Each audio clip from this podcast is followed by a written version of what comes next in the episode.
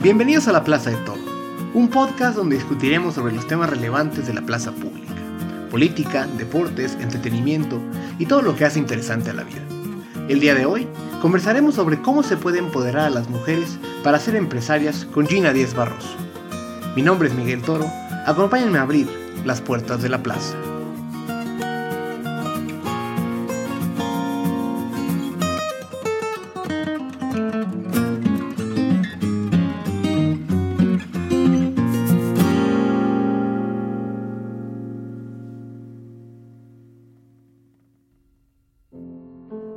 Algunos años, trepado en el metro de Nueva York, comencé a escuchar un podcast que sería fuente de inspiración para este.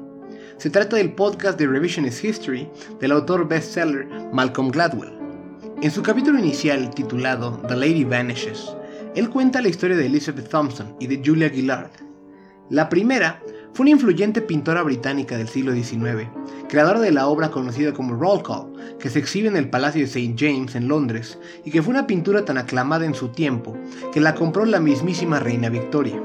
La segunda fue la primera mujer en ocupar el cargo de primer ministro en Australia entre los años 2010 y 2013. Estas dos mujeres, cuenta Malcolm Gladwell, comparten una historia en común, fueron las primeras mujeres en tener éxito en sus campos, pero que a raíz de este tuvieron que sufrir de parte de la sociedad por algo que en psicología social se conoce como licenciamiento moral. Este es un fenómeno donde la sociedad, tras haber hecho algo bueno, se da licencia para hacer algo malo. La lógica detrás es de como ya se curaron en salud, al mostrarle al mundo que hicieron algo bueno, las cosas malas que hagan después no serán mal vistas siempre se tendrá esa cosa buena que hicieron para señalar a los demás que realmente son buenas personas.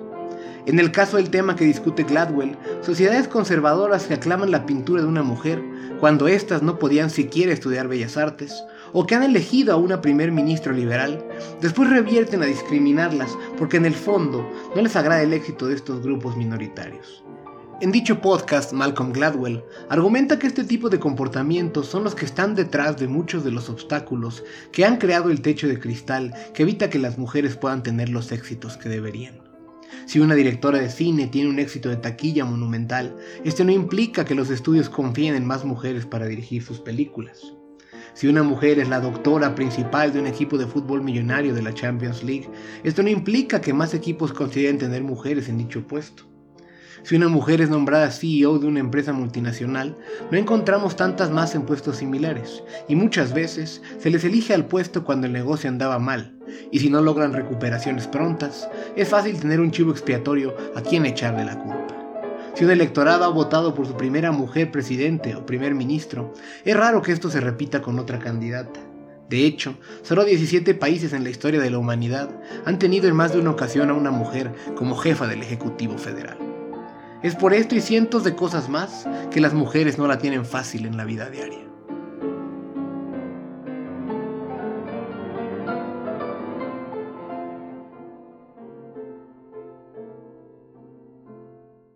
Ser mujer en México es muy difícil. Ser mujer en prácticamente cualquier país del planeta es muy difícil. Genuinamente las mujeres enfrentan condiciones inequitativas en la mayoría de las áreas donde se desenvuelven, complicándoles la vida, y en muchos de esos casos los sesgos en su contra están tan arraigados en la sociedad que son invisibles para quienes los generan. Estas desventajas están en todos lados y toman tantas formas que es alarmante. Pueden ser prácticas discriminatorias en el trabajo, como es la brecha salarial entre hombres y mujeres, o pueden ser violencia física y psicológica, como la que sufren por doquier, como puede ser el acoso sexual. Hay tantos roles de género en los cuales se han encasillado a las mujeres que podría tomar todo un episodio solo listándolos. Pero aprovechando la ola mediática que se forma durante el mes de marzo, he decidido tratar de llamar la atención sobre estos problemas con miras a que tengamos una sociedad más justa y equitativa. Por tal motivo, durante los próximos episodios conversaré con varias mujeres que han incursionado exitosamente en campos tradicionalmente dominados por los hombres o que a través de sus acciones han buscado mejorar las condiciones de vida de todas las mujeres de nuestro país. Gina Díez Barroso, eh, presidenta y CEO de Grupo de ARC y fundadora de Dalian Power y de Universidad Centro. El día de hoy tengo el gusto de platicar con Gina Díez Barroso, empresaria dedicada a mejorar la educación, a impulsar la creatividad y la innovación, además de luchar en contra de la violencia familiar y el bullying. Es la fundadora del Grupo DIARC, una importante empresa de bienes raíces en México, además de la fundadora de la Universidad Centro, que se ha posicionado como una institución líder en disciplinas creativas con formación empresarial. Asimismo, Gina ha creado varias fundaciones e instituciones, es consejera de distintas empresas internacionales y del Tecnológico de Monterrey, y es la única mexicana en el grupo C200 de mujeres líderes de negocios en el mundo, y representa a México en la iniciativa W20 del grupo de los 20 países más industrializados del mundo, el G20. Gina, muchas gracias por recibirme y bienvenida a la Plaza de Toro. Gracias a ti. Bien, pues quisiera un poco comenzar por preguntarte, ¿Por qué decidiste ser empresaria? Es decir, ¿en qué momento tú sabías que querías incursionar en los negocios? Yo creo que desde siempre, desde chica, desde muy, muy chica, eh, siempre quise, bueno, desde, te puedo decir que desde primaria yo creo que vendía y compraba todo lo que podía. ya.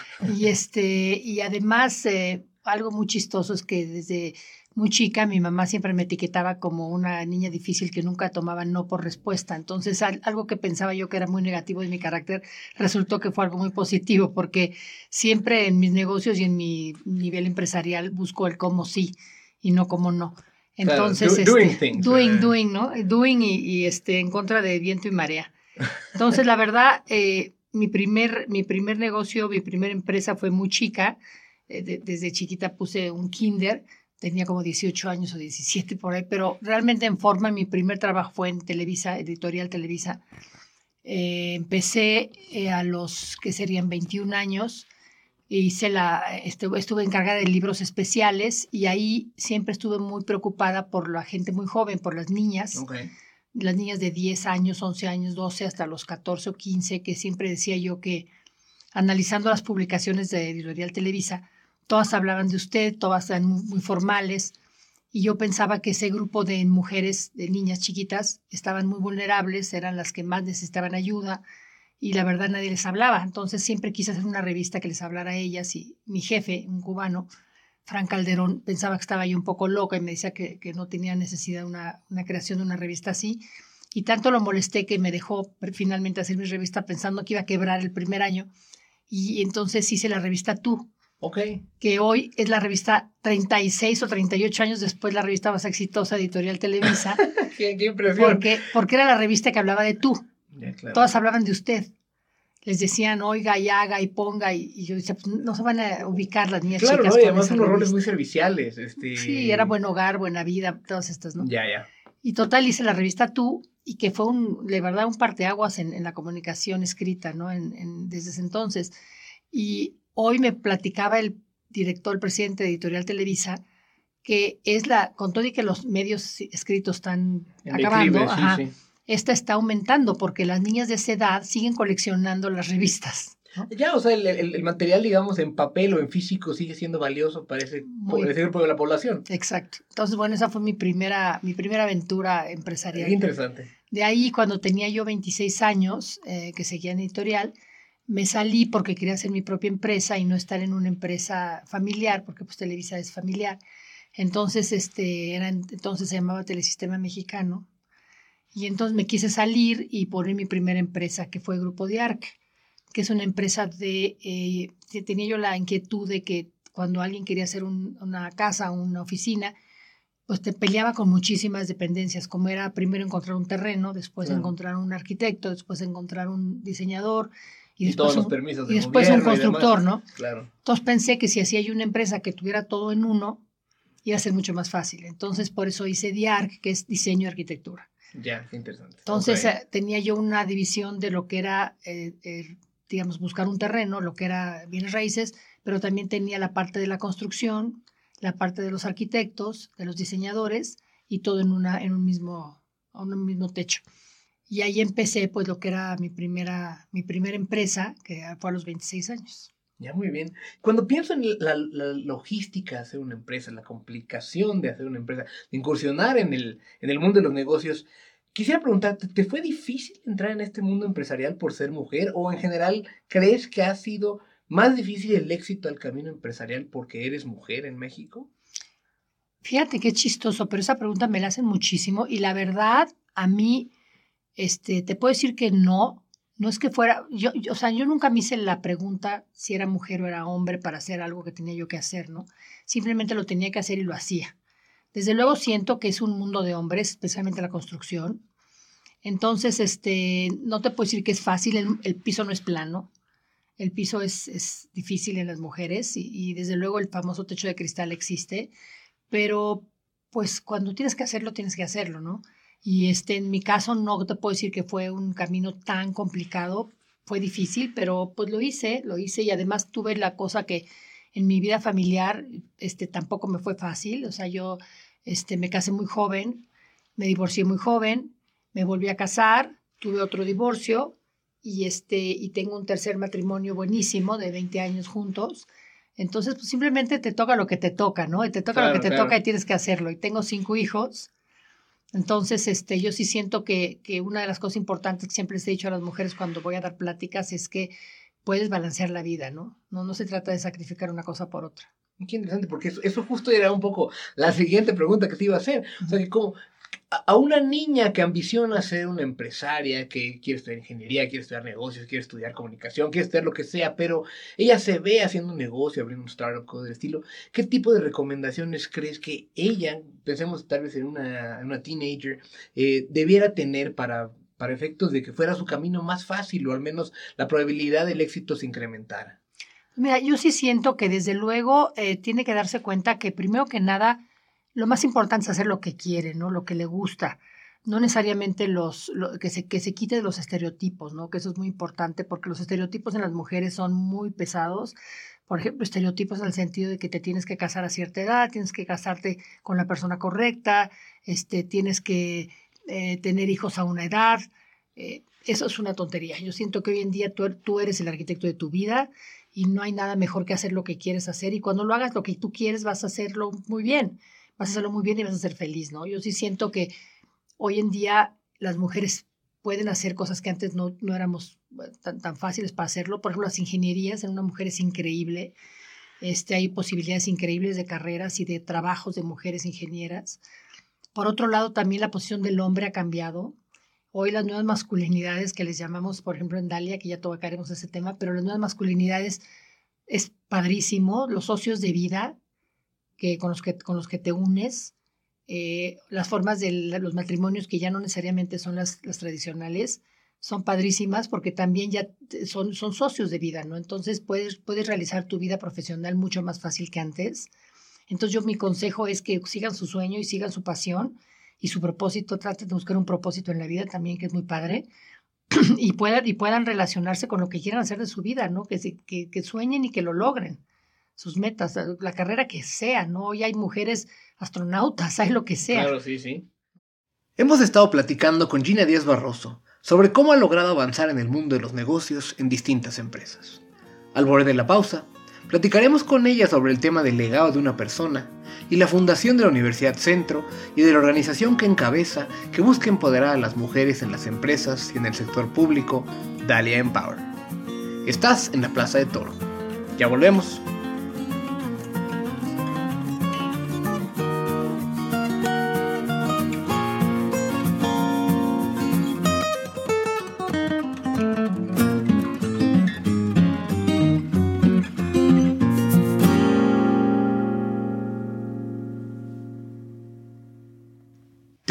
Ciencia de datos?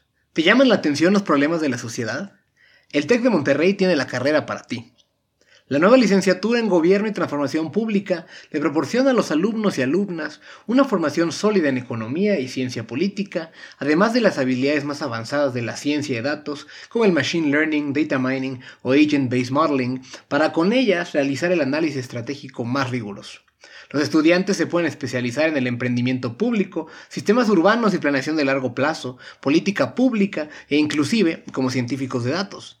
Este tipo de competencias permitirán a sus egresados trabajar en dependencias de gobierno, organismos de la sociedad civil y en empresas del sector privado. Aprende a utilizar las tecnologías más avanzadas para la obtención, manejo y visualización de datos y con ello sé parte de las oportunidades más relevantes de México y el mundo.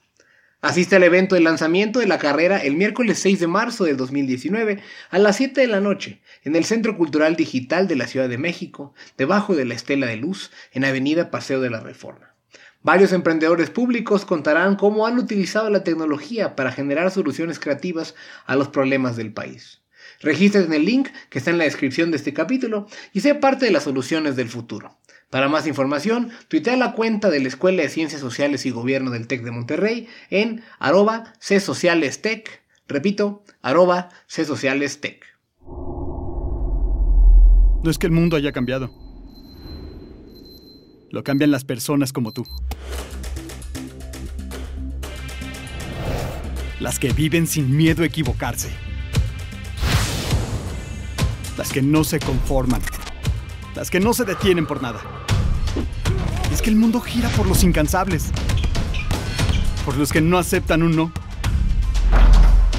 por los que saben que pueden hacer lo imposible. Y que nunca renuncian hasta lograrlo. Así que incansables, soñadores, libres, desaparezcan fronteras, sigan sin conocer límites. Y rompan reglas. Porque si alguien va a hacer que este mundo sea lo que soñamos, son ustedes. Libera tu potencial transformador. Tecnológico de Monterrey. Hablando de, carreras y de precisamente de formación académica, tú fundaste Centro, la universidad que originalmente yo asociaba como una escuela de diseño, y pero es mucho más, es de estudios creativos, de, con una vocación empresarial. ¿Por qué considerabas que centro tenía que existir? Es decir, cuando tú veías la oferta académica y en general universitaria existía en la década pasada o a principios de la década pasada, ¿cuál fue la motivación detrás de crear centro? ¿Qué buscaban crear con centro? Como que un poco, ¿a qué público buscabas atender? Un poco nos cuentes cómo fue el proceso de creación y bueno, de, pensamiento después de creación de centro. Mira, yo cuando cumplí 40 años, este, Diarca había crecido mucho. La verdad se convirtió ya en una holding de varias empresas eh, tenía varios, muchos empleados y muchos eh, éxitos inmobiliarios. Y la verdad estaba contenta con mis éxitos como mujer y como persona y como empresaria, pero tenía, no estaba satisfecha en el sentido de un legado. O sea, yo he vivido en, mi familia personas, mi abuelo, que dejó un legado en la telecomunicación muy importante y siempre un amante de México y, una, y nos sembró una semilla de ayudar y de dejar legado en México y en la gente que necesitaba, ¿no? Entonces yo no estaba satisfecha en ese sentido y cumplí 40 años y dije, yo siempre creo en la educación. Este, pues el TEC es un ejemplo perfecto de una persona que creyó en la educación y que dejó un legado increíble. Entonces yo siempre tenía la idea de dejar un legado en la educación. Entonces, creativa, porque yo soy creativa, yo estudié diseño, todos mis hijos, tengo cinco hijos creativos, y me molestaba muchísimo cómo la gente subestimaba la creatividad en México. Y en el mundo ¿eh? también, pero en México muchísimo, ¿no? O el clásico caso de que el hijo quería estudiar una carrera creativa y el papá le decía, no, pero en serio, o sea, ¿de qué vas a vivir, no? Este, no, es que quiero ser lo que sea, cualquier carrera creativa, cineasta. Bueno, pero sí, pero en serio, o sea, ¿pero de qué vas a estudiar? Entonces, esto, ¿de qué vas a vivir? Te vas a morir de hambre. Entonces dije, voy a ver en qué universidades puedo dejar mi tiempo y mi dinero. Y fui literalmente a ver todo lo que había de oferta en carreras creativas y era una pena, era una pena porque, inclusive no en México, ¿eh? no hablo de México, en todos lados, eran carreras creativas muy buenas, pero a la hora del negocio, a la hora de, realmente hacer una economía creativa, no existía nada. Este, veía las carreras mejores del mundo y todas eran muy exitosas en su parte creativa y nadie les enseñaba a hacer un negocio. Entonces pensé que no iba a dejar mi dinero ni mi tiempo en eso.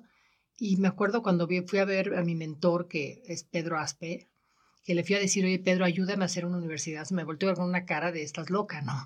Entonces, este, porque además yo no tengo unas credenciales académicas gigantescas. Entonces, pues empecé a hacer la parte curricular, fui a ver las mejores universidades del mundo y hablar con el presidente de cada una de estas universidades que yo admiraba y les preguntaba, ¿qué, qué quitarías si pudieras quitar algo de tu universidad? ¿no? Y todos me decían, quitar la burocracia, porque no me permite hacer lo que necesito hacer en la universidad.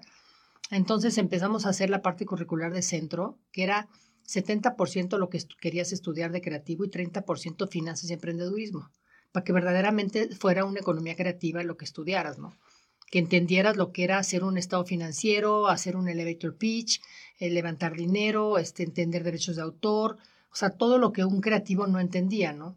Desde los procesos, este, cómo pichabas, cómo veías a los ojos, cómo presentabas tu proyecto, porque al fin y al cabo todos somos vendedores, ¿no?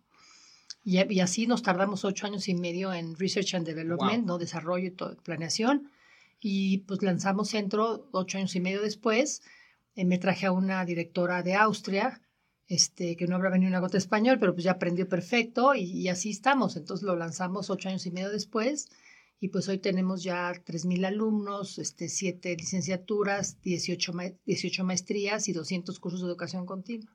Wow. Yo, yo, yo, por ejemplo, yo salí de la preparatoria desde el 2006 y yo recuerdo que a dos años de su fundación ya los compañeros que iban conmigo en el americano ya ubicaban que existía centro, sobre todo para este lado de los estudios creativos, eh, porque muy rápido se posicionó en el mercado como una opción valiosa, eh, distinta a la que podían acceder las personas que les interesaba ese tipo de carreras, eh, que antes estaban, no sé, pensando en la Ibero, en la NAGUA, con otras instituciones, y que muy rápido, y eso fue, fue muy sorprendente, y yo creo que tiene mucho que ver con lo que decías, que se les planteó no solo la capacidad de ser de desarrollar sus habilidades creativas, sino también que les iban a enseñar competencias muy valiosas en términos financieros, eh, empresariales, que eso garantizaban su éxito. Quería con esto un poco regresar a la parte de las empresas, el concepto del mundo empresarial en México, los negocios y en general pues el trabajo y el mercado laboral. Y es uno de los indicadores más notorios de la discriminación que enfrentan las mujeres eh, en el mundo y en el mercado laboral es la brecha de salarios.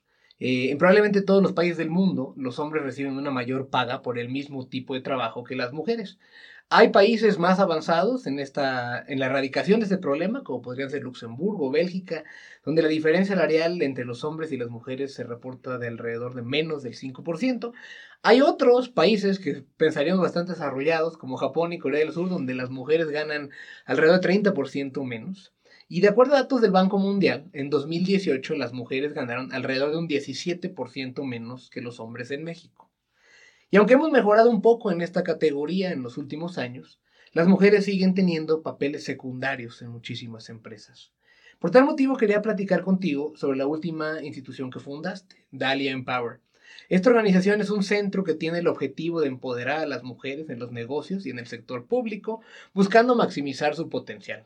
¿Podrías decirle al público en qué consiste la, la labor que realizan ustedes en Dalia Empower? Claro, mira, Dalia nació porque como bien dijiste al principio, a mí tuve el honor de representar a México hace ya cuatro años en el G20, en la iniciativa W20, y soy la mujer también del Task Force que se llama Women Business Leader. Este, y además con lo de ser miembro del, del C200, que donde me toca ir a hablar a universidades en el mundo con las MBAs, me doy cuenta que no importa lo que hayas estudiado, no sé por qué, por cultura, por educación, la mujer este, no reconoce su poder, está, está con, títulos universitarios buenísimos y sin embargo no se avienta a pedir aumento, a pedir promotion, a, eh, presentar bien sus proyectos, a hacer un buen pitch y tiene siempre este como que, como que se echa, se echa para atrás.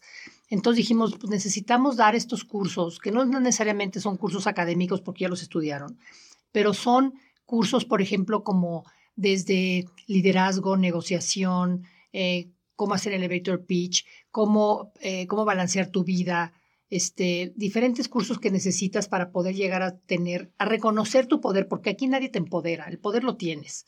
Entonces tenemos Dalia Power, que tenemos varios sistemas de cursos, desde el curso más largo, que es el ADN Dalia, que son 78 horas, un día a la semana, fuera de horas de oficina, que puedas venir. Y tenemos cursos de 12 horas, de que son diferentes, hasta cuenta workshop, los action, que se llama, que son exacto, por decirte, puede ser desde liderazgo o puede ser desde eh, manejo de redes sociales o puede ser eh, como negociación o cómo levantar dinero o cómo incrementar tu, este, tu empresa de tamaño, cómo, cómo eh, hacer una IPO, o sea, diferentes tipos de exactamente de exactos puntos para tu empresa o pueden ser cursos personales de mejoramiento personal, desde imagen, cómo cambiar tu imagen, cosas de estas. Y tenemos cursos, también tenemos Dalia Talks, que son como TED Talks que duran hora y media. Y también vamos a empresas que se llama Dalia To Go, que vamos a empresas a darle cursos a hombres y a mujeres, porque Dalia también va a hombres. Y vamos a darle cursos a empresas de custom made para las empresas, exactamente para lo que la empresa necesita, desde nuevas masculinidades para las empresas. ¿Y qué quiere decir esto de nuevas masculinidades? Hazte cuenta que el hombre eh, que tiene una pareja y de repente la pareja se queda en la, más tarde en la oficina, el hombre le toca bañar a los niños y dormirlos, no por eso ni es un mandilón, ni pierde masculinidad. así es, así es. Ese es simplemente lo que te toca, que es un privilegio. Es de hecho un privilegio que te toque en ese momento encargarte de los niños, ¿no? y cosas de estas que está muy padre porque es una nuevo, un nuevo rol del hombre, ¿no?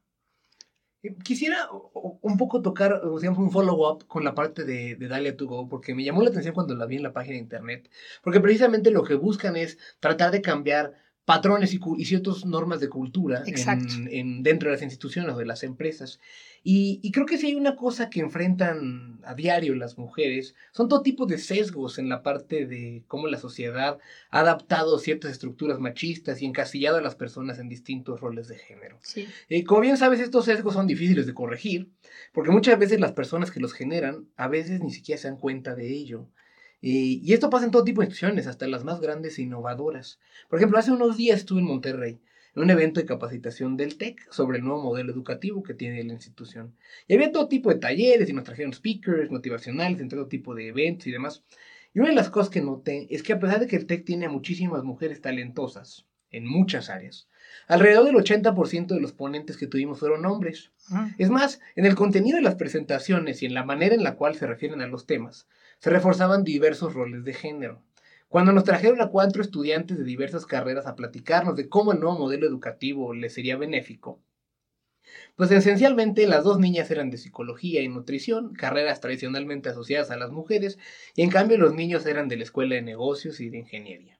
También constantemente todo el mundo se refería a los alumnos y egresados como hombres, es decir, pensemos en términos como el ingeniero, el empresario, el estudiante, y pocas veces se usaba la ingeniera o la empresaria. Y aunque yo no soy ningún cruzado del uso del lenguaje neutro, no, no me considero así, eh, sí creo que este tema describe muchas de las cosas que pasan en las empresas y claramente no pasó desapercibido para varias de las mujeres que estaban en las mesas donde yo me encontraba. Un poco creo que es lo, el reflejo de lo difícil que es cambiar los patrones de comportamiento dentro de las instituciones. ¿Qué podemos hacer todos para mejorar esta situación, Gina? Es decir, un poco como en nuestro hogar, en nuestra escuela, en la calle, pero sobre todo en el trabajo. ¿Cómo podemos dar paso hacia una mayor igualdad?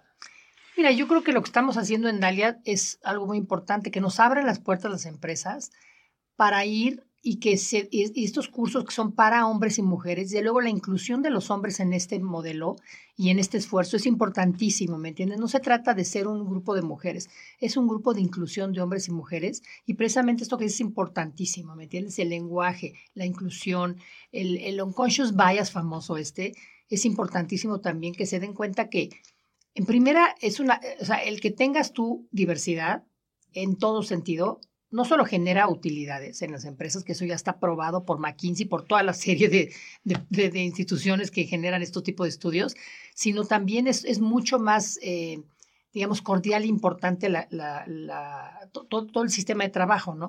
Pero el lenguaje es importantísimo. Lo que me acabas de decir es súper importante porque sin querer digo, el TEC es perfecto ejemplo, eso, eso es súper inclusivo, pero sin embargo hace estos errores sin querer. Sin que entonces, en la medida que nos abran las puertas todas estas empresas e instituciones educativas para poder ir y explicarles cómo se tienen que hacer estas cosas, yo creo que es importantísimo y por eso Dalia nace precisamente para hacer estas cosas. Estamos empezando desde prepa, ¿eh? desde prepa, porque es muy importante también en prepa que se den cuenta que esto se tiene que manejar así, ¿no? Totalmente incluyente. Ya veo. Pues Gina, para terminar, quería preguntarte dónde te puede encontrar a ti y a Dali Empower, el público que nos escucha y que le interesen estos temas o que simplemente quisiera ponerse en contacto contigo para efectos de algo de lo que hemos platicado el día de hoy. Pues mira, yo desde luego en mis redes son Gina Díez Barroso todas y Dali Empower tiene también las redes como Dali Empower en Instagram, en, en, en Facebook, en todo y también la página es daliempower.com y me encantaría pues quien sea que se que se comunique con nosotros este también tenemos obviamente la, en la página tenemos blogs tenemos todo y me encanta que hayas eh, hecho esto porque pues es la forma de darnos a conocer más y que haya más mujeres y hombres en este esfuerzo Gina, te agradezco muchísimo que hayas participado en la Plaza de Toro. Ha sido para mí un placer conversar contigo el día de hoy. Muchas gracias. Mil gracias. Con esto hemos llegado al final de este episodio, que esperamos haya sido de su agrado. En el próximo capítulo, continuaremos con esta miniserie que busca responder qué tan difícil es ser mujer en México, platicando con la ex candidata presidencial Margarita Zavala. Agradezco a todos los que nos ayudan a llegar a más personas al compartir este podcast en Facebook, Twitter y sus demás redes sociales. Recuerden que pueden encontrar el podcast en el app de Podbean, en iTunes y en Spotify. Si pueden, déjenos un comentario o un review. Para cualquier cosa me pueden encontrar en Twitter en arroba Miguel. Muchas gracias por escucharnos, mi nombre es Miguel Toro y es momento de cerrar las puertas de la plaza.